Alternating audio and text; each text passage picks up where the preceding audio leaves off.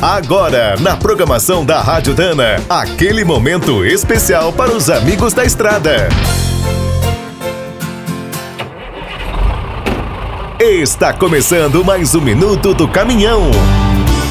Fique por dentro das últimas notícias, histórias, dicas de manutenção e novas tecnologias. Apesar de seguir funcionando durante o confinamento, todo o setor de transportes foi afetado pelo coronavírus. Nunca vimos meses tão ruins. Agora, com as fábricas voltando a produzir, colheitas pela frente e o comércio um pouco mais liberado, o que podemos esperar de 2020? Infelizmente, as notícias não são boas. Nossa economia encolherá no mínimo 5% este ano. É algo inédito desde o início da República.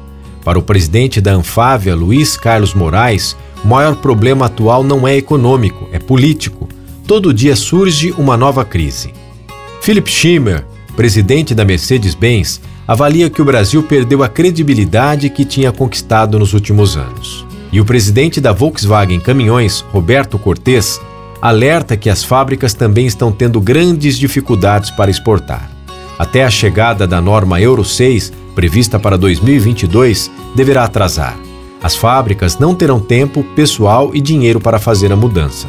Nas concessionárias, a situação é pior. Alarico Assunção, presidente da FenaBrave, estima que 30% das empresas do setor poderão falir.